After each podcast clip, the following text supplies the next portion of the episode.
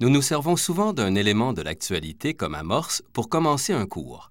Par exemple, dans mon cours de sciences politiques, il peut m'arriver de parler d'un débat télévisé diffusé quelques jours auparavant ou de commenter un sondage.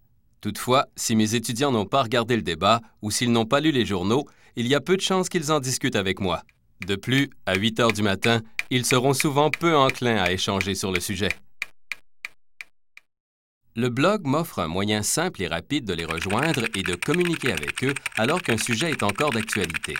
Cette application me permet de publier un message et même des extraits vidéo que mes étudiants pourront consulter en tout temps. Ils pourront en discuter avec moi en me laissant des commentaires. Pour envoyer le message, la méthode est simple. Les outils de blog proposent un formulaire sur lequel on n'a qu'à indiquer le titre et le contenu de la nouvelle. On clique sur Publier et voilà. Le formulaire permet d'intégrer au texte des images et de la vidéo. Il suffit de cliquer sur l'icône appropriée. Par exemple, pour discuter du résultat d'une élection, j'insérerai le logo d'un parti et la vidéo dans laquelle on peut entendre un reportage sur le vote. Autre avantage, le blog conserve des traces de mes échanges avec mes étudiants, alors qu'en classe, nos discussions se perdent. Ils peuvent retourner au blog pour rédiger un travail ou préparer un examen.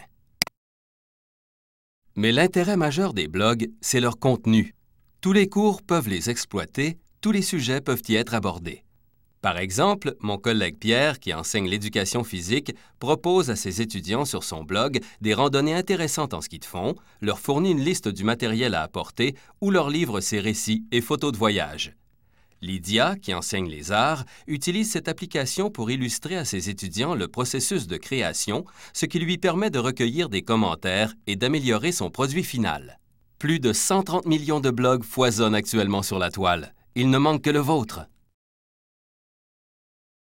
Si vous enseignez dans un collège du Québec, vous pouvez obtenir gratuitement un espace personnel sur ProfWeb où vous pourrez intégrer un blog. Blogger et WordPress sont deux fournisseurs d'espaces blog très populaires. Ils vous permettent de choisir différents modèles, d'héberger des images, des vidéos et du texte. C'était le blog tout simplement par l'équipe de Futur Prof.